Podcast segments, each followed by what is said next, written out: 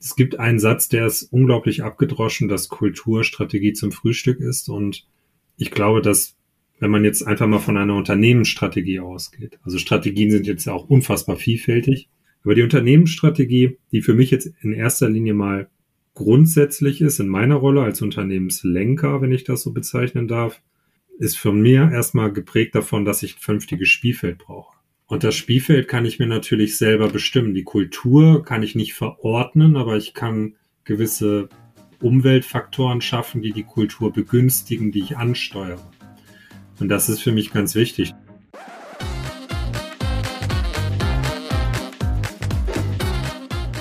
Herzlich willkommen zu meinem Podcast Punkt Genau. Heute die 54. Ausgabe. Ich bin Simir Fersadi, Interim Manager für Finanzen, Rechnungswesen und Controlling. Und heute habe ich einen Gast, der sich mit dem Thema Digitalisierung und Transformation ziemlich gut auskennt. Und er arbeitet bei einer Firma, der TÜV Rheinland Group. Und dort ist er Geschäftsführer der TÜV Rheinland Consulting und zwar auch, und auch der Leiter des Geschäftsfeldes Digital Transformation. Und zuvor war er in unterschiedlichen Unternehmen als Geschäftsführer und Leiter von digitaler Transformation aktiv und hat dort auch mitunter auch Strategien verantwortet. Zahlreiche Transformations- und Strategieprojekte für Unternehmen aus Fortune, Global 500, DAX, MDAX, SDAX sowie Regierungsinstitutionen verantwortet. Herzlich willkommen, Herr Bodeck. Schön, dass Sie da sind. Vielen Dank für dieses sehr ausführliche fast schon zu ausführliche Intro. Muss der mal auch gesagt werden, äh, was sie schon so alles gemacht haben und dass sich heute unsere Gäste tatsächlich auf das Thema Digitalisierung und Transformation freuen können. Ich glaube, da haben wir wirklich einen Experten jetzt heute vom Mikro. Aber bevor wir rein starten in die Fachlichkeit, ist es ja mittlerweile üblich, dass unser Podcast mit so einer kleinen Kurzfragerunde beginnt, Herr Bodek. Und ähm, ich habe ein paar Sätze vorbereitet, die Sie mir bitte vervollständigen. Marius Bodek war als Kind begeistert von?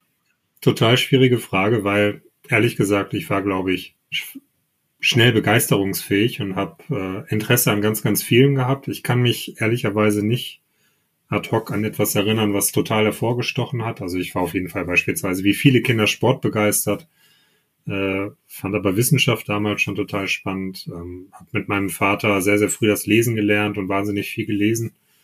Äh, war aber auch ein Draußenkind, habe wahnsinnig gerne mich schmutzig gemacht und meinen Freunden gespielt. Also ich habe einfach, glaube ich, das Privileg gehabt, bis zu einem gewissen Punkt in meinem Leben eine wunderbare Kindheit gehabt zu haben mit äh, wunderbaren, fördernden Eltern und Umfeld und äh, bin da sehr happy. Insofern war ich, glaube ich, einfach begeistert von meiner Kindheit. Und heute haben wir ja schon gehört, sind Sie beim TÜV und der TÜV ist ein Unternehmen wie jedes andere, weil? Weil der TÜV Rheinland als AG, also die Gruppe, aber auch die Consulting GmbH, die ich führe, grundsätzlich Unternehmen mit einer Gewinnerzielungsabsicht sind. Also das unterscheidet uns, glaube ich, von anderen Unternehmen nicht. Ähm, aber ich glaube, viele interpretieren in den TÜV halt auch ganz interessante Themen rein. Entweder haben sie nur alle zwei Jahre den Berührungspunkt mit ihrem Auto oder Motorrad oder Campingwagen. Ähm, aber der TÜV ist äh, deutlich mehr als das, was der Bürger eigentlich wahrnimmt. Der TÜV prüft, berät und zertifiziert wahnsinnig viel, eine unglaubliche Bandbreite und ist dadurch vielleicht nicht unbedingt für jedes Unternehmen, weil er doch schon sehr breit aufgestellt ist. Aber so im Kern sind wir einfach natürlich genauso darauf aus, äh, Geschäft zu machen und Geld zu verdienen. Meine Mitarbeiter haben folgende Charaktereigenschaften. Ähm, das ist tatsächlich eine Frage, die wir uns auch häufig stellen, um natürlich auch für uns zu eruieren, wie unterscheiden wir uns vom Wettbewerb. Ähm, unsere Mitarbeiter sind definitiv, um mal ein ganz äh, neudeutsches Wort zu bemühen, purpose-driven. Ähm, wir haben sehr, sehr viele Fachexperten, die auf ihren jeweiligen wissenschaftlichen Gebieten Kapazitäten sind, äh, die auch genau deswegen sich solche Projekte oder Arbeitgeber wie den TÜV Rheinland aussuchen. Und insofern sind unsere Leute mit Sicherheit getrieben davon, in ihren Fachgebieten die Welt und die Projekte ein Stück besser zu machen. Meine Frau schätzt an mir besonders das? Müsste man meine Frau fragen. Ich glaube, meine Frau, ich könnte vieles aufzählen, was meine Frau an mir nicht schätzt, ähm, was ich vielleicht besser für mich behalte. Aber ähm, das müsste man wahrscheinlich eher meine Frau. Die digitale Transformation ist nicht frustrierend, weil? Weil, wenn man sich näher damit beschäftigt, ist es, glaube ich, ein Privileg zu verstehen, dass es einer dieser ganz großen Zyklen der Wirtschaftsgeschichte ist, in dem sich einfach die Grundgemengelage nicht nur der Wirtschaft, sondern auch der Gesellschaft verändert. Gefolgt von Themen, die da kommen, wie die Nachhaltigkeit. Aber die digitale Transformation im gelebten Prozess ist vielleicht manchmal frustrierend, weil gewisse Elemente der digitalen Technik, die man dann versucht einzusetzen, nicht funktionieren. Aber das Grundkonzept, uns weiterzuentwickeln und uns auch als äh, einzelnem Arbeitnehmer und auch Bürger das Leben einfacher zu machen, ähm, ist, glaube ich, eher nicht frustrierend, sondern ein schöner Ansatz. Wir sind vielleicht in Deutschland nicht immer da, wo wir sein könnten, aber es ist auch nicht alles so schlecht, wie es immer geschrieben wird. Und mit dem Minimax-Konzept kommt man nur dann weiter, wenn? Wenn man es beherrscht. ähm, aus dem Vorgespräch weiß ich ja, dass es auch noch ums Studium gehen wird und das war mit Sicherheit etwas, was ich mit einem äh, äh sehr, sehr eng verbundenen Kommiliton damals perfektioniert habe. Bis zu einem gewissen Grad, als es dann wirklich darum ging, auch äh, beispielsweise für eine Diplomarbeit dann auch Leistung ja, abzuliefern. Dann sind wir schon mittendrin, Herr Bolek. Können Sie uns verraten, was Sie studiert haben? Ja, gerne. Also ich hab, äh, muss vielleicht dazu sagen, ich wollte nie studieren. Ich bin dort eher äh, reingeraten, weil ich ursprünglich meine Ausbildung als Medientechniker machen wollte und auch wirklich nie geplant habe zu studieren. Ähm, und der Ausbildungsbetrieb, bei dem ich anfangen wollte, pleite gegangen ist und ich dann relativ kurzfristig äh, eine Alternative brauchte und habe mich dann für ein Studium entschieden ähm, der Medienwirtschaft in Trimestern ein duales Studium mit viel Praxis da drin, also zwei Jahre Theorie, ein Jahr Praxis, wo gerade die Trimester einfach so strukturiert waren, dass man viel schulischen Anteil hatte, also von morgens bis abends irgendwo in einem Raum gesessen hat und da musste die Min-Max-Strategie her, um diesen vielfältigen Stoff dann auch in den Klausuren möglichst effizient zu replizieren, nenne ich es mal. Äh, und als Zweitstudium habe ich dann nach dem Diplom noch einen Master dran gehängt. Ich wollte ursprünglich dann tatsächlich promovieren, äh, habe dann auch so ein bisschen den Weg eingeschlagen, aber habe dann im Studium schon bei einer Unternehmensberatung angefangen und habe dann für mich festgestellt, das ist irgendwie genau mein Ding und da bin ich auch bis heute geblieben. Führt mich zu meiner nächsten Frage natürlich. War es dann eigentlich schon immer Ihr Traum, so als Führungskraft für Strategieentwicklung und digitale Transformationsprojekte zu wirken? Äh, nee, also ich hatte, ich hatte wie gesagt nicht mal das Ziel zu studieren. Ich glaube, wenn ich jetzt heute ist ja die Jugend auch ganz anders. Also ich muss das leider schon so sagen. Ich bin zwar erst 41, aber wenn man sich jetzt die jüngere Generation anguckt, die sind ja heute total geprägt davon, dass auch eine Option der Gründung möglich ist. Ich habe tatsächlich auch während des Studiums einmal gegründet. Und äh, das war aber eher aus der, ich sag mal, puren Geldnot heraus, dass ich ein Studienprojekt äh, zu einem kleinen, heute würde man Startup sagen, damals hat man einfach äh, ein Einzelunternehmen angemeldet und sich einen Gewerbeschein geholt und es war nicht so sexy wie ein Startup. Ähm, äh, nein, also ich glaube, das ist ein Prozess gewesen, der sich entwickelt hat, den ich vielleicht ab einem gewissen Punkt auch gesehen habe, dass es möglich ist.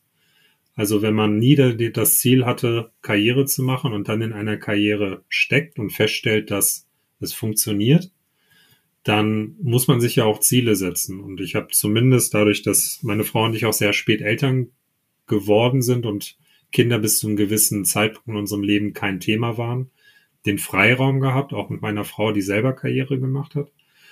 Und ähm, als ich gespürt habe, dass es funktioniert, war natürlich auch klar, ich möchte gucken, wie weit es geht. Und das ist auch mein Antrieb heute, mir geht's nicht um Macht, mir geht's nicht um Geld. Ich will mich selber austesten. Ich will gucken, wie weit ich komme mit meinem Background, äh, mit meinem Lebensweg, der mit Sicherheit nicht so glatt geleckt ist wie viele Peers, die ich habe. Und das meine ich gar nicht despektierlich, die einfach vom Glück geküsst sind, weil sie sehr stetige Verhältnisse haben und äh, gut alimentiert waren in ihrem Leben, auf guten Schulen waren. Ich war einfach auf ganz normalen deutschen Hochschulen ohne große Elite-Prädikate und habe es trotzdem geschafft, mich in gewissen Kreisen zu etablieren und da vielleicht auch ein Stück weit über das hinaus zu wachsen, was ich mir mal zugetraut habe. Also insofern würde ich sagen, nee, ich habe nicht davon geträumt, aber ich lebe meinen Traum, weil ich lebe einfach äh, das, was ich mir erarbeitet habe und bin da auch sehr klar zu mir selbst, wenn ich feststelle, irgendwann mal an dem Punkt geht's nicht weiter für mich, weil mir das Netzwerk fehlt, weil mir dann doch vielleicht äh, das Elite-Uni-Prädikat fehlt oder, oder, oder, ab einem gewissen Punkt merkt man dann ja auch, das werden Sie vielleicht bestätigen können, dass es teilweise absurd wird mit den Gates, durch die man schreiten muss. Äh, dann bin ich aber auch so klar, ich brauche das nicht und äh, bin dann auch happy mit meinem Weg und kann auch gerne wieder einen Schritt zurück. Ja, aber jetzt haben Sie mich neugierig gemacht, Herr Bodek. Jetzt äh, muss ich ja doch nochmal konkret nachfragen. Sie haben mal gesagt, gerade Sie haben sich aus der Geldnot als Einzelunternehmer angemeldet, ein Gewerbe angemeldet. Darf ich fragen, was es denn genau war? Wir haben während eines Studienprojekts bei einem äh, wirklich geschätzten, damals noch Juniorprofessor, ähm, XHTML gelernt. Das sollte damals im Prinzip der Nachfolger von HTML werden, kristallisierte sich dann später natürlich heraus, dass es das nicht brauchte.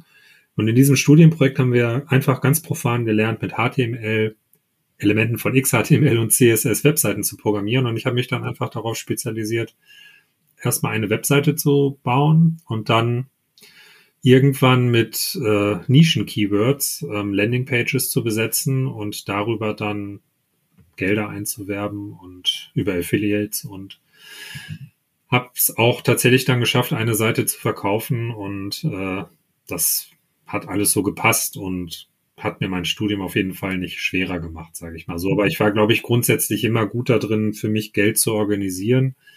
Ähm, ich habe jetzt keine äh, äh, wahnsinnigen Sachen gemacht, aber ich habe im Prinzip alle Studienjobs gemacht, die man kennt. Also auch wirklich, wo sich ganz, ganz viele nicht hintrauen würden, einfach weil mir klar war, ich muss mich finanzieren, ich muss es machen und ähm, habe zumindest für mich damals verstanden, dass ich keine Angst davor haben muss, auch ins Risiko zu gehen und vielleicht mal ein Gewerbe anzumelden. Und später habe ich ja nochmal gegründet und das war dann ein bisschen erfolgreicher äh, und größer. Aber ähm, ja, also Geldnot im Sinne von, und das ist auch mir bis heute wichtig. Ich kann mich noch erinnern, dass ich in meiner Studentenbude gesessen habe und ähm, nicht, weil ich mein Geld versoffen habe, sondern weil ich einfach äh, zum gewissen Zeitpunkt keine gute Phase hatte und kein Geld hatte und ich habe Cornflakes mit Wasser gegessen, weil das im Prinzip das war, was ich mir so zusammenstellen konnte.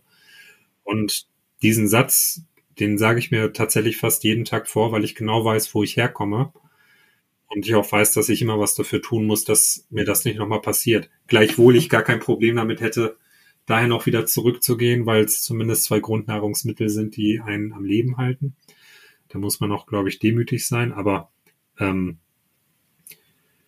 äh, das ist schon so ein bisschen der Antrieb natürlich auch, das nicht nochmal erleben zu müssen. Und da ich jetzt auch Vater bin, einer wunderbaren Tochter, ist natürlich nochmal mehr der Antrieb, alle Voraussetzungen auch in dieser sich gerade absurd entwickelnden Welt in allerlei Facetten, egal ob innen oder außenpolitisch, dafür zu sorgen, dass, und das sage ich einfach so, auch wenn ich möchte, dass meine Tochter natürlich selber versucht, auch Füße äh, Boden unter die Füße zu kriegen.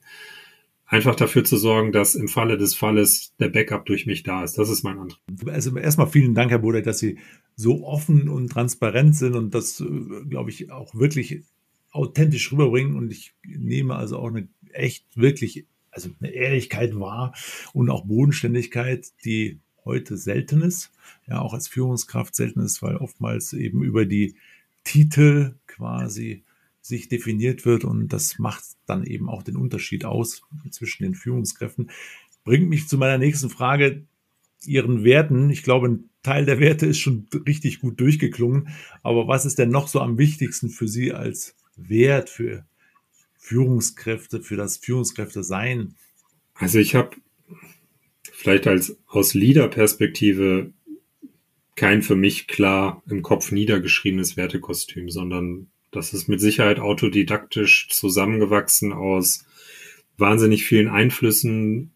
Ich bin sehr, sehr früh in Führung gekommen, habe mich dann natürlich auch äh, inspirieren lassen von den Führern oder Liedern, die ich wahrgenommen habe auf meinem Weg, egal aus welchem, aus welcher Facette, sei es äh, äh, Elternhaus, ähm, Familie, Sport, Umfeld, auch Schule, ähm, ich habe auch nicht nur Lehrer gehabt, die mich genervt haben. Ich habe auch teilweise sehr gute Lehrer gehabt. Äh, auch wenn die mich vielleicht damals nicht äh, so wahrgenommen haben, aber sie haben tatsächlich doch Eindruck bei mir hinterlassen. Ähm, äh, ich habe mich dann auch sehr wissenschaftlich mit dem Thema bis heute auch äh, äh, auseinandergesetzt. Ich mache auch immer mal wieder Weiterbildung in dem Bereich, weil mich das einfach interessiert. Ich versuche auf jeden Fall authentisch zu sein. Ich kann aber auch sagen, dass dass es natürlich immer Zusammenhänge gibt oder Konstellationen, da kann es auch passieren, dass einem das ein bisschen abgeht und entgleitet und man viel Authentizität, die man sich vorher auch beispielsweise gegenüber einem Individuum, einem Mitarbeiter oder Mitarbeiterin aufgebaut hat, man selber auch schnell mit dem Hintern einreißen kann, wenn man eine unbedachte Äußerung macht oder es zu einem Disput kommt zu einem Thema, ist mir äh, auch in meiner jetzigen Anstellung schon passiert. Ähm, und da geht es natürlich dann darum, auch das wieder zu korrigieren. Also mir ist schon wichtig, einfach authentisch zu sein, worauf sich meine Kolleginnen und Kollegen, Mitarbeiter und Mitarbeiterinnen, aber auch meine Vorgesetzten immer verlassen können, ist, ich nehme kein Blatt vorm Mund. Einfach aus der Gewissheit heraus, ich kann auch damit leben, wenn ich wieder Cornflakes mit Wasser esse. Ich muss mich nicht verbiegen für irgendjemanden und ich sage meine Meinung. Das kommt nicht immer gut an, aber unterm Strich diejenigen, die mich einschätzen können und auch respektieren, die verstehen das auch und wissen genau das auch zu schätzen. Und ähm, ich sage vielleicht dann auch mal einen Satz zu viel im Lameng, aber ähm, ich fände es schwieriger, eine total versteckte Agenda zu fahren. Und das kommt natürlich in Teilen vor. Also gerade wenn man jetzt wie in meinem Fall Geschäftsführer ist für ein Unternehmen mit 300 Mitarbeitern, dann kommt es natürlich vor, dass man ganz häufig exklusiv Informationen besitzt, die man nicht mit allen teilen kann. Und dann kommt es zu Konstellationen, dass man mit Personen spricht, die man sehr schätzt, aber in dem Moment vielleicht nicht alles sagen kann. Und dann kommt es natürlich zu Dissonanzen, wenn die Person zu einem späteren Zeitpunkt feststellt, Mensch, eigentlich haben wir schon darüber gesprochen, aber er hat mir nicht alles gesagt. Und aber damit muss man auch leben. Also äh, das ist ja auch Teil des, ähm, des, des Designs an der Spitze der Pyramide. Jetzt muss man ja fairerweise sagen, ich bin jetzt vielleicht an der Spitze der Pyramide in der TÜV Rheinland Consulting, aber ich bin ja wiederum auch nur ein angestellter Geschäftsführer in der TÜV Rheinland Gruppe. Da gibt es ein eigenes Hierarchiesystem. Da habe ich auch Vorgesetzte. Also auch die haben natürlich manchmal exklusivere Informationen als ich. Aber grundsätzlich ist es so, was ich sagen wollte.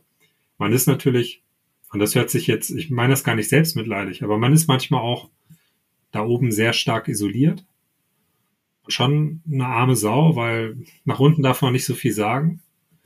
Ähm, muss sich auch häufig auf die Zunge beißen, weil man, also zumindest haben wir bei uns keine Kultur, wo wir die Mannschaft anblöken und komplett zum Minner machen, sondern das ist schon relativ dann äh, wenn auch emotional, manchmal sachlich. Ähm, aber man ist trotzdem insofern isoliert, dass man natürlich auch nicht immer alle seine Gedanken mit jemandem teilen kann. Und äh, da muss man viele Dinge auch, wenn mal schwierigere Entscheidungen anstehen, mit sich selber ausmachen. Und ich bin mir ziemlich sicher, ich kenne es zumindest aus den Gesprächen mit vielen Peers, dass viele das auch wirklich mitnehmen und es die Leute teilweise auch um den Schlaf bringt. Also gerade wenn es darum geht, ähm, stehen gewisse Dinge auf dem Prüfstand, kann man das noch machen oder nicht? Und da hängen natürlich immer ganz, ganz viele Themen dran, bis hin zu Existenzen. Und äh, das ist etwas, das ist sehr schwer, das alleine mit sich auszumachen. Ähm, aber das gehört dazu und das muss man auch abkönnen, da wächst man auch rein. Ist jetzt nicht äh, meine erste Station, aber es ist, äh, es ist alles super, aber es hat auch seine Tücken, wollte ich sagen. Für mich ist auch der Unternehmer ein relativ einsames Wesen, weil ich sage immer, mit wem soll er denn reden? Mit, führt mich so nicht eigentlich mal zu einer Zwischenfrage. Mit was gleichen Sie denn solche Stresssituationen dann aus? Haben Sie so einen speziellen Workaround oder Workout oder laufen einmal ums Eck oder, oder haben Sie einen Hund? Nee, tatsächlich ein Hund. Also ich hätte gern einen Hund, aber äh, das wäre auch total unfair dem Tier gegenüber. Äh, unser Lifestyle ist nicht davon geprägt von äh, Stetigkeit insofern. Ähm, und wir verreisen auch sehr, sehr gerne auch ins Ausland. Das ist dann ja auch immer blöd, das Tier abzugeben. Ähm, ich treibe sehr viel Sport, äh, habe da auch meinen eigenen Workaround gefunden aus verschiedensten Facetten, aber viel Kraft, Ausdauer. Mache das auch schon seit Jahren. Also ähm, achte auf jeden Fall auf Ernährung. Äh, ich hatte in diesem Sommer auch äh, eine längere Krankheitsepisode das erste Mal in meinem Leben. Ähm, trinke seitdem beispielsweise zumindest jetzt erstmal temporär. Ich weiß nicht, ob es auf Dauer ist, aber schon seit mehreren Monaten kein Alkohol mehr. Hab jetzt früher nie viel getrunken, aber natürlich merkt man auch über so einen längeren Zeitraum, dass selbst wenn man mal die äh, gelegentlichen Glas Wein abends mit der Frau weglässt oder auch nicht mehr die Trinkepisoden mit dem Stammtisch hat, die man natürlich auch mal hat, dann äh, äh, geht einem besser. Ich versuche auf Ernährung brutal zu achten. Das ist für mich ganz wichtig. Das ist so das tägliche Tuning, was ich machen kann. Äh, viel trinken. Aber natürlich passiert wahnsinnig viel im Kopf und ähm, ich kann mich davon nicht freimachen, dass ich mir natürlich auch manchmal die Frage stelle, ähm, brauche ich diese Belastung immer? Aber bisher habe ich immer für mich Lösungen gefunden. Wenn ich mal an den Punkt kommen würde, dass ich keine Lösung mehr finde, müsste ich mir, glaube ich, mal ganz andere Fragen stellen.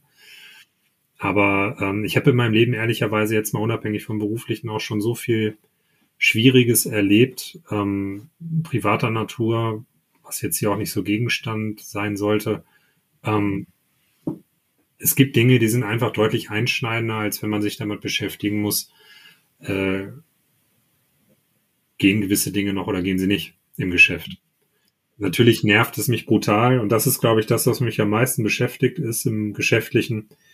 Ich habe bisher eigentlich immer geschafft, in dem Einzugsbereich, den ich verantworte und den ich in der Hand habe, eine Leistung zu bringen, die ich auch vertreten kann und rechtfertigen kann.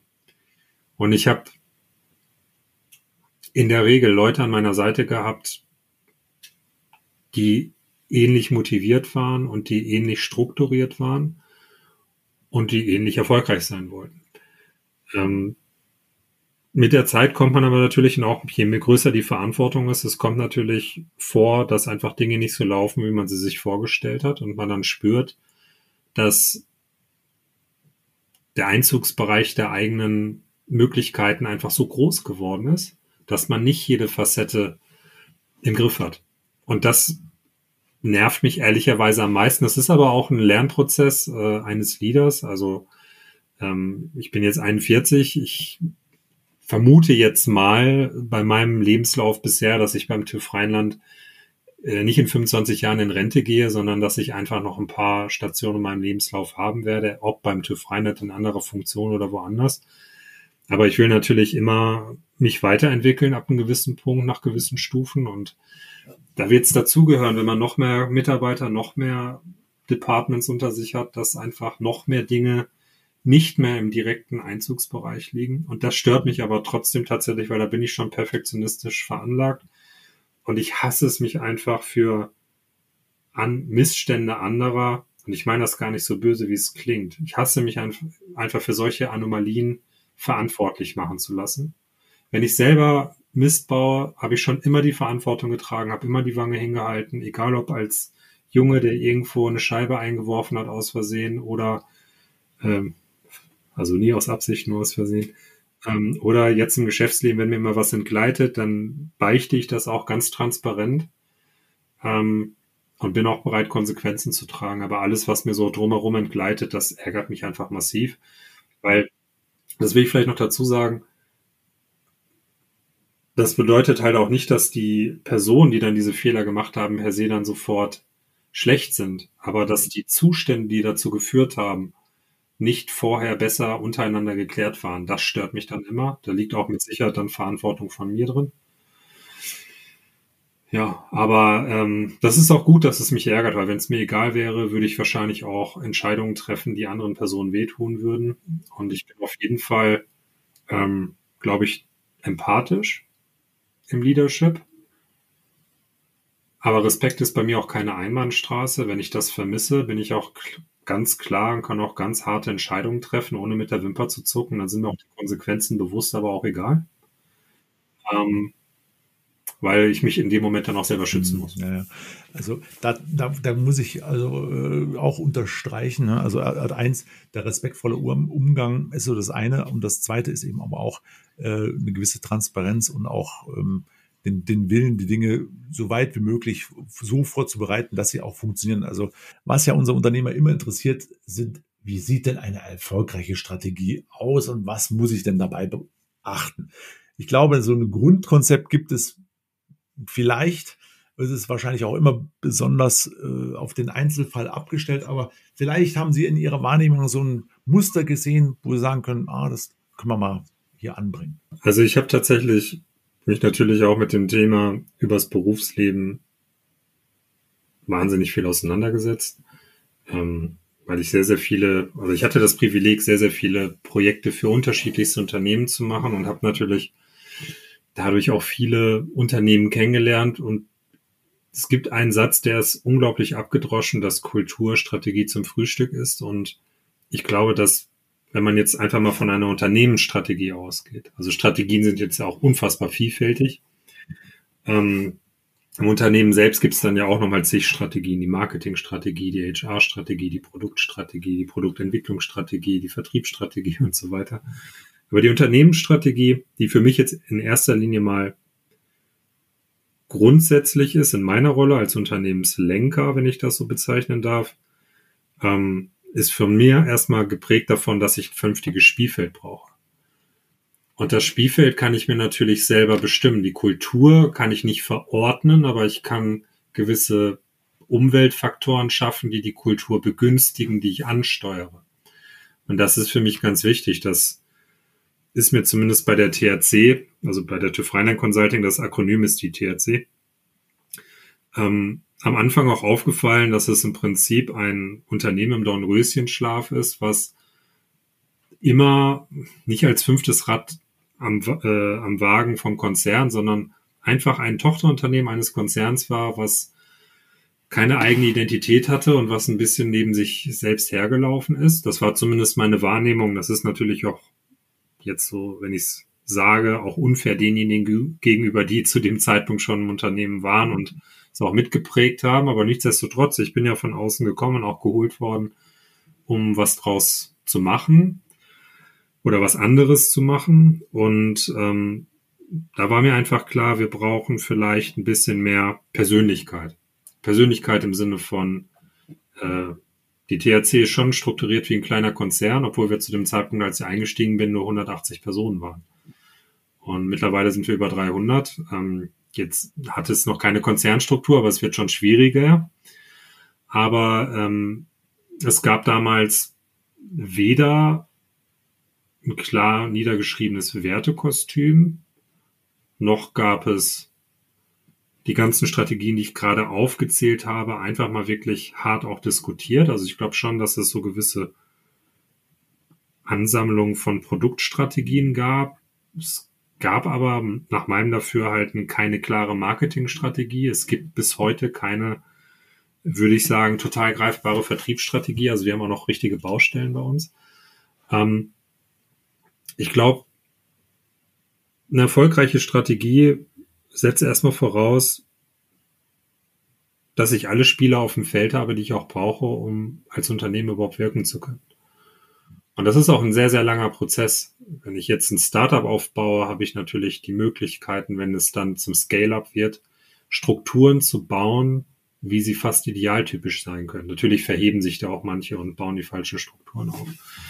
Aber ähm, für mich ist erstmal grundsätzlich für eine Strategie, dass der kulturelle Nährboden so gelegt ist, dass das Unternehmen auch ja grob weiß, in welche Richtung es steuern will, aber auch weiß, wofür es das tut. Und das kann ich auch ganz offen sagen. Wir bei der THC haben mit Sicherheit bei ganz vielen der Punkte, die ich sage, auch gerade noch richtige Baustellen aus unterschiedlichsten Gründen. Ähm, und ich glaube, man erkennt sehr, sehr früh, ob eine Strategie erfolgreich sein wird oder nicht. Also eine Grundstrategie. Dass da immer Facetten drin sind, passiert uns auch ab und zu, dass gewisse Dinge nicht so eintreten, wie wir sie angenommen haben. Die muss man dann korrigieren. Aber wenn die Grundstrategie erstmal besagt, wir sind kein Unternehmen, was jetzt äh, ein Leistungsangebot hat, ähm, was keiner mehr will, sondern wir sind ein Unternehmen, was ein Leistungsangebot hat im Bereich der digitalen Transformation und Nachhaltigkeit, was der Markt jetzt gerade insbesondere will, haben wir schon mal so von der Grundausrichtung nicht so viel Falsches. Und ähm, eine erfolgreiche Strategie zu strukturieren, wird bei uns davon abhängen, in dieser konkreten Situation, die verschiedenen Spielfelder, die ich benannt habe, auch adäquat zu besetzen mit den richtigen Leuten, die das auch treiben. Weil nur wenn die richtigen Leute an den Stellen sind, also es muss Leute geben, die Produkte entwickeln, die der Markt will. Ähm, es muss Personen geben, die das im Marketing nach draußen transportieren können und dann wiederum sich die Klinke mit dem Vertrieb in die Hand geben, dass wir es auch gut an den Mann bringen. Da brauche ich dann aber auch wirklich die Rampensau, äh, die den Unternehmen auf den Füßen tritt und nicht einfach nur versucht, irgendwie für sich Ziele abzuhaken, um die Tantieme zu bekommen, sondern ich brauche intrinsisch motivierte Leute. Das gleiche bei der HR-Strategie. Ähm, ich meine, wir sind eine Unternehmensberatung, äh, die, die jetzt der Arbeitnehmer nicht unbedingt als äh, Prio 1 Unternehmen vielleicht auf seiner Möglichkeitenliste hat. Und da geht es ja auch für uns darum, uns im Wettbewerb zu behaupten und zu zeigen, dass wir, wie ich es vorhin sagte, als Sie mich gefragt haben, was zeichnet unsere Mitarbeiter aus? Unsere Mitarbeiter zeichnen halt aus, dass sie sich bewusst für den TÜV Rheinland entscheiden, weil sie wissen, sie können ihre Fachthemen bei uns anders verfolgen als in einer Großberatung, in der ich vorher war, wo man vielleicht auch mit einer Fachlichkeit reinkommt, aber da werden äh, Projektarmeen gebildet, die nicht unbedingt auf die individuelle Fachlichkeit Wert legen, sondern dann äh, in wild zusammengewürfelten Teams nach einem gewissen Schema Projekte bedienen. Und das meine ich gar nicht despektierlich, weil das auch wahnsinnig spannend ist, weil das Spannende da ist wiederum, dass man mit so vielen Fachlichkeiten und Individuen in Kontakt kommt. Bei uns ist aber natürlich auch noch der Punkt, ähm, dass wir uns auch vom gesamten Arbeitsmodell von der Großberatung unterscheiden und deutlich mehr Work-Life-Balance-driven sind. Ähm, und diese ganzen verschiedenen Punkte zusammengeführt führen im Endeffekt dazu, dass man ähm, strategisch gut aufgestellt ist. Ob es dann die richtige Strategie ist, das beantwortet eh der Markt und der Kunde, weil wenn der die Produkte später nicht kauft, dann waren alle Überlegungen, die ich jetzt genannt habe, für die Katz und äh, wir haben ein ganz anderes Problem. Jetzt, jetzt ist es natürlich auch nochmal ein, ein Riesenphänomen in Unternehmen. Ähm, Strategien werden ja ständig, es wird ja ständig gemessen. Wenn Sie jetzt aber nochmal auf Ihr Unternehmen gucken und auch auf Ihre Erfahrung, welche, an welchen konkreten Kennzahlen kann man denn den Fortschritt oder die Umsetzungsgrad einer Strategie ähm, letztendlich feststellen? Sie sagten, man kann schon relativ früh erkennen, dass ob Strategien funktionieren oder nicht. Ich habe dann so gerade bei mir gedacht, wahrscheinlich ist es so vielfach auch Bauchgefühl, ob es wirklich funktioniert. Also so, das ist so mein erster Gedanke. Aber wenn es nochmal den harten sozusagen Strategen gefragt, kann man es auch an irgendwelchen Kennzahlen irgendwo sehen? Also ehrlicherweise ist es auch bei mir das Bauchgefühl ähm, in, in, in Näherung 1. Ähm, weil die verschiedenen Business Cases, die man dann ja auch hat in einem Unternehmen, die werden wiederum auch von Menschen verantwortet. Die sind ja meistens dann einer Verantwortlichkeit zugeordnet. Das heißt, man hat eine, vielleicht auch eine gesonderte Kostenstelle oder P&L für einen gewissen Business Case und da gibt es einen Verantwortlichen oder eine Verantwortliche drauf und ähm, da weiß man, glaube ich, relativ schnell, wenn man sich mit den Personen auseinandersetzt, ist das jemand, der gut Menschen führen kann? Oder ist es jemand, der gut die Kostenstelle managen kann? Oder ist es im Optimalfall jemand, der von beiden Elementen was vereint? Aber wenn jemand dabei ist, der die Kostenstelle beispielsweise nicht managen kann, das ist einfach das Grundprinzip dieses Wirtschaftskonstrukt, dass eine Kosten, eine Gewinn- und Verlustrechnung muss einfach beherrscht werden. Und nicht beherrscht werden im Sinne von, ich habe es mal im BWL-Studium gemacht, sondern man muss sich ganz klar machen, wenn ich kein Geld verdiene, kann ich meine Mitarbeiter nicht bezahlen. Und ähm, das ist für mich einfach leider schon mal ein ganz wichtiger Marker, ob ich glaube, dass ein Thema vorankommt. Das Thema kann noch so gut und sexy sein, wenn es nicht vernünftig gemanagt wird, ist es schwierig. Selbstverständlich brauche ich dann noch eine Person, die in der Lage ist, die beteiligten Personen in diesem Projekt oder in, dieser, in diesem Team, in diesem Fachbereich ähm, dann auch vernünftig zu führen. Und das dann aber auch wirklich adäquat. Adäquat meine ich äh, nach, nach neuesten Verständnis, wie man mit Menschen umgeht. Also ohne harte hierarchische Hand und äh, mit einer adäquaten Kommunikation. Ähm, und ich glaube, da kann man beim Bauchgefühl schon relativ viel sehen. Wenn mir jetzt beispielsweise, wir haben natürlich auch in meinem Unternehmen eine gewisse Struktur, wenn mir jetzt meine äh, Top-Manager in ihren Teams und Fachbereichen Neubesetzung als Führungskräfte vorschlagen, dann habe ich sofort in dem Moment, wenn die den Namen sagen, wenn ich die Person kenne, ein Bauchgefühl. Ähm, im Positiven wie im Negativen. Das bedeutet nicht, dass mein Urteil dann gefällt ist und ich mich nicht gerne belehren lasse. Es gibt natürlich Gott sei Dank auch ganz viele Instrumente, wie man dann äh, Leute nochmal äh, misst und, und analysiert. Und da kommen ja manchmal auch total geniale Überraschungen raus. Ähm, Aber dann sind es natürlich die KPIs in einem Wirtschaftsbetrieb, äh, die relativ betriebswirtschaftlich sind. Weil ja, man setzt sich ja zu Beginn des Jahres immer einen Plan und dann überprüft man fortlaufend den Plan, ähm, forecastet das Jahresende, um zu gucken, wo man am Ende des Jahres rauskommt und kann ja eigentlich auf diesen Monatsscheiben schon ganz gut sehen, ob sich ein Thema entwickelt. Und dann kommen aber die anderen Themen, die ich gesagt habe, dazu. Dann kommen Vertriebs-KPIs mit rein, äh, Marketing-KPIs Daran kann man dann schon sehen, ob ein Thema auch getrieben wird, konzeptiert. Aber um vielleicht eingangs die Frage nochmal anders zu beantworten, KPIs sind total wichtig. Und die gucke ich mir natürlich auch an. Und wir haben ja einen, wie in jedem großen Konzern, ein Portal, wo wir uns auf die Grasnarbe jede Zahl, jede Kostenart angucken können. Aber es ist für mich größtenteils auch das Bauchgefühl und was mir die Verantwortlichen sagen. Und ähm, da vertun sich auch, und es geht nicht nur mir so, da vertun sich auch ganz häufig Personen, die dann einfach Dinge erzählen, man spürt, es stimmt nicht.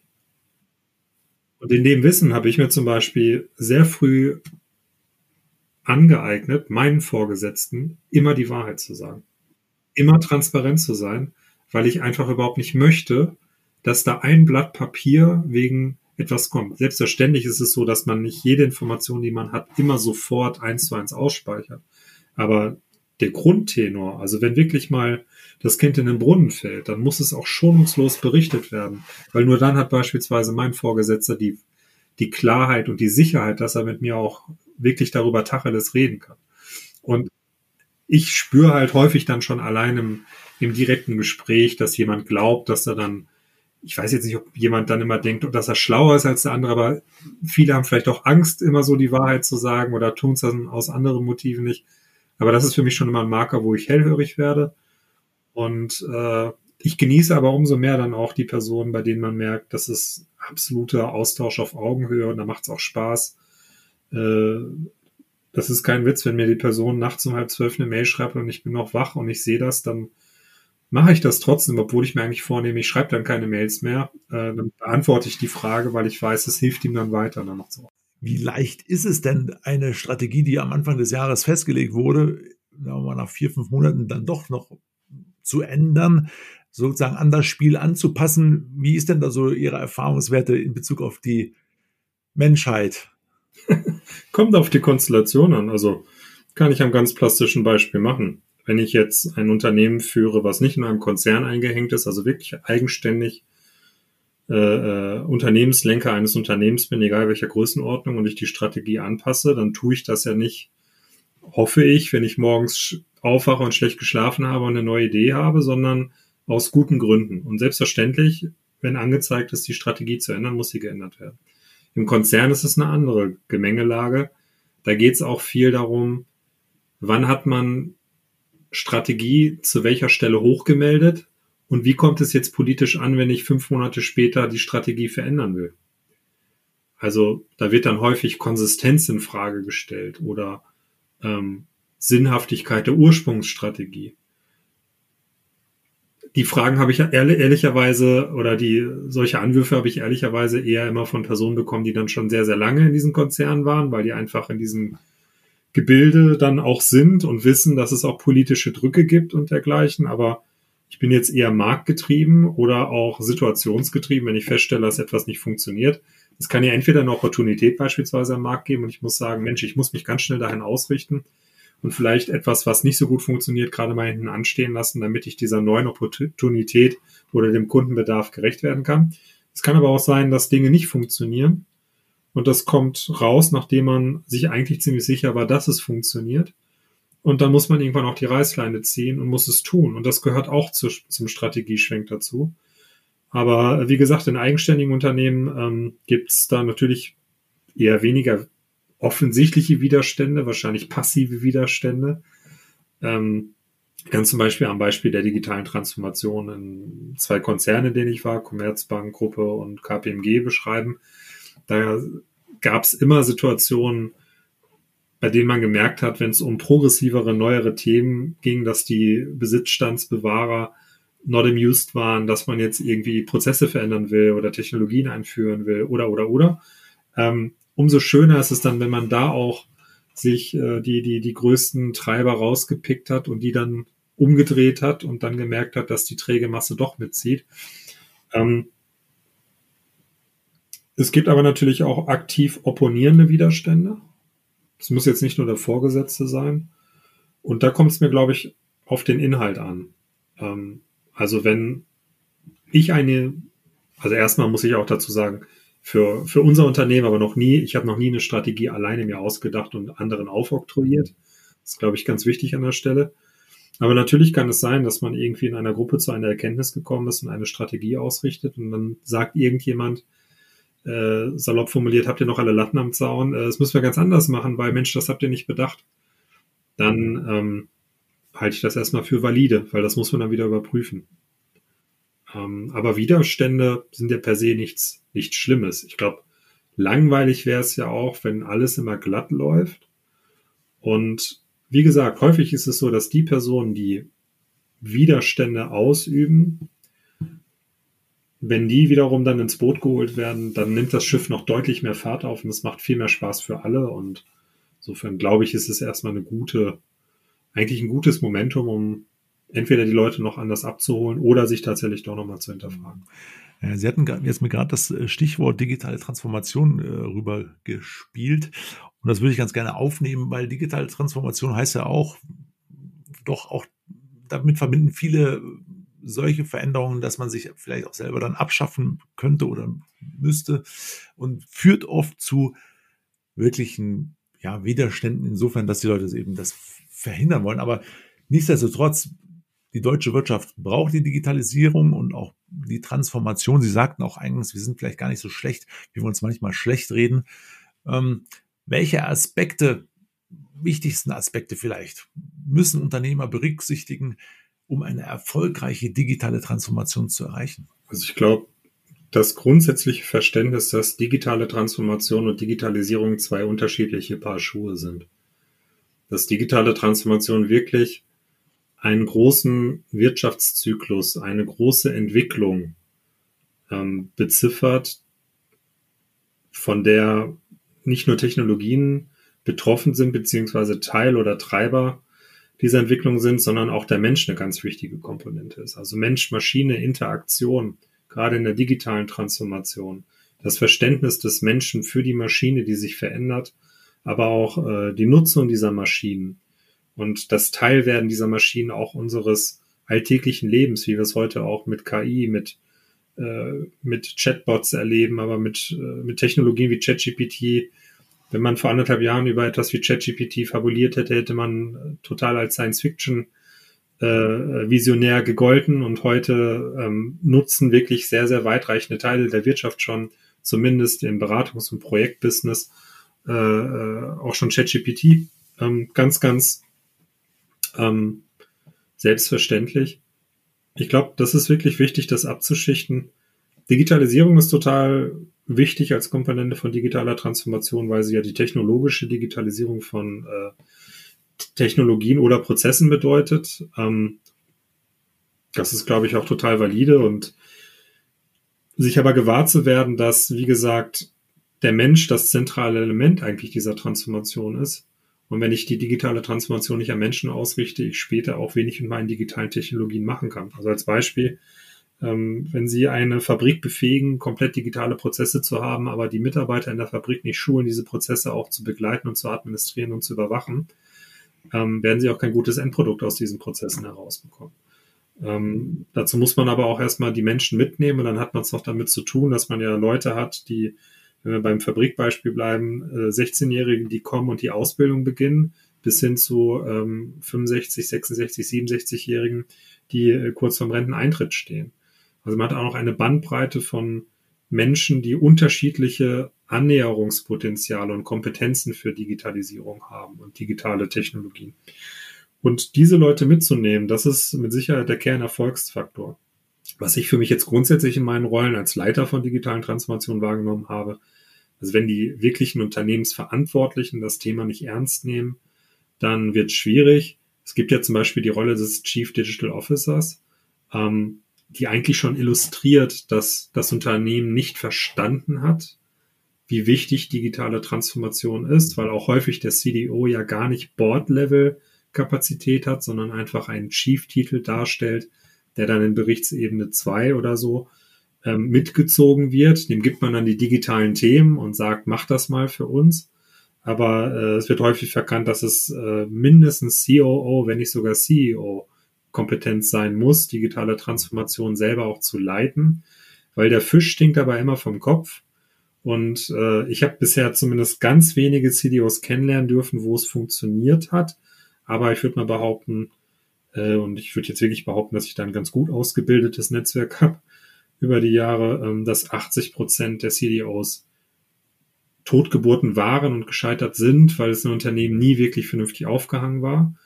Und da ist eigentlich ganz spannend, die Entwicklung der letzten Jahre zu beobachten, weil viele tatsächlich den Sprung auch schon gemacht haben, dass Digitalisierung jetzt stehendes Vorstandsressort ist oder äh, tatsächlich Teil äh, der Aufgabenteilung eines dieser Vorstände. Mhm. Und somit ist es eigentlich auch schon bei vielen Unternehmen angekommen an der richtigen Stelle. Und nur wenn es da angekommen ist, kann es später auch durchgestoßen. Ja, also Sie sagten ja schon, äh, dieser, der Fisch fängt immer am Kopf an zu stinken. Und äh, leider ist es ja in vielen, vielen Projekten so und gerade bei der Digitalisierung auch die Überzeugung an den Mitarbeiter ja zu vermitteln, wir gehen voran, wir äh, digitalisieren auch unser Verhalten beziehungsweise unsere Prozesse und gehen da voran. Ich glaube, das ist ja, das hat was mit Vorbildfunktion und auch mit, ja, wir tun auch etwas, sondern nicht nur wir delegieren irgendwo was etwas rein. Ne? Eine Frage mit Blick auf 2030 hätte ich dann doch schon nochmal ähm, einfach mal im, im Zug, Bezug auf das, ja, Strategie, digitale Transformation. Deutschland ist in der großen Veränderung. Klar sind die Rahmenbedingungen momentan sehr komplex auch. Aber wenn jetzt ein Unternehmen nach vorne guckt, auf 2030, sicher, es gibt keine allgemeine Aussage dazu, aber vielleicht können Sie mal ein bisschen einen Eindruck aus dem mitgeben, was Sie so sehen.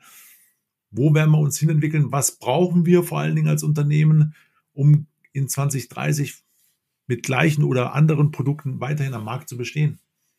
Ja, das ist dann leider schon eine sehr politische Frage, weil ähm, Unternehmen können natürlich auch nur in den Märkten, zumindest jetzt in der freien Marktwirtschaft, ähm, im Gros der westlichen Welt äh, agieren in den Rahmenbedingungen integralen, die von der Politik gesetzt werden. Und da haben wir natürlich in Europa wahnsinnige Standortnachteile. In Deutschland dann nochmal explizit, weil Deutschland dann auch nochmal für sich sehr komplex ist. Ähm, da gibt's wunderbare Beispiele auch im europäischen Nachbarland, die auch jeder kennt, im Baltikum beispielsweise, wie da auch aus der Not geboren Verwaltungen sich so aufstellen, dass sie auch keine Verhinderer von Prosperität bei Unternehmen sind.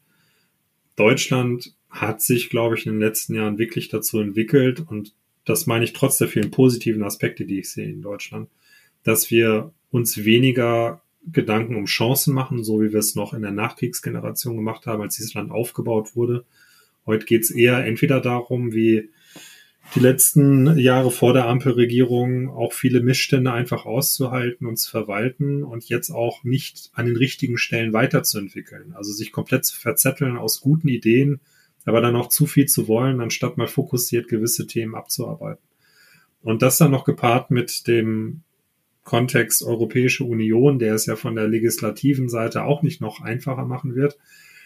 Ähm, ich glaube, man muss nicht in alle Unkenrufe einstimmen, die da gerade bedeuten, Deutschland deindustrialisiert sich komplett. Aber wir sehen noch gerade, und das, also die, die, die, die Menge der Wortmeldungen von wichtigen Verbänden und Unternehmen und Industriezweigen, äh, die kann wirklich nur subsumiert werden, dass wir einfach spüren, dass wir momentan Sand im Getriebe haben. Und 2030 ist gar nicht so weit weg, das ist in ja, knapp sechs Jahren. Ähm, also ich glaube, wir müssen die Perspektive noch viel weiter richten. Was man sagen kann, in 2030 haben uns viele Länder noch deutlich weiter mehr überholt. Muss man sich nur Spanien angucken, die es geschafft haben, von einem äh, von uns belächelten fast dritte Weltland zu einem Vorzeigeland zu werden, wo ganz, ganz viele KPIs äh, deutlich besser sind als bei uns, auch digitale Prozesse in der Verwaltung schon besser funktionieren, die Gesundheitsvorsorge im, im Punkto Digitalisierung ganz anders aufgestellt ist. Weiß ich auch, weil ein Teil meiner Familie dort lebt Ähm, auch in Italien, äh, selbst dort sind gewisse Dinge, wie zum Beispiel jetzt die Beantragung einer Förderung für äh, energieeffizientes Bauen, viel einfacher als bei uns. Da gibt's richtig gute Förderprogramme, wo man nicht unbedingt äh, einen Energieberater erstmal mandatieren muss und 25 Seiten schreiben muss, sondern da wird die Abnahme einfach später gemacht, sonst gibt's halt das Geld. Ähm, also ich glaube, es gibt viele Beispiele, die eher gerade zeigen, dass wir keine Antwort für 2030 haben. Und mein Blick wäre eher 2045. Das korrespondiert auch mit den wichtigsten Nachhaltigkeitszielen, die wir haben in der Europäischen Union.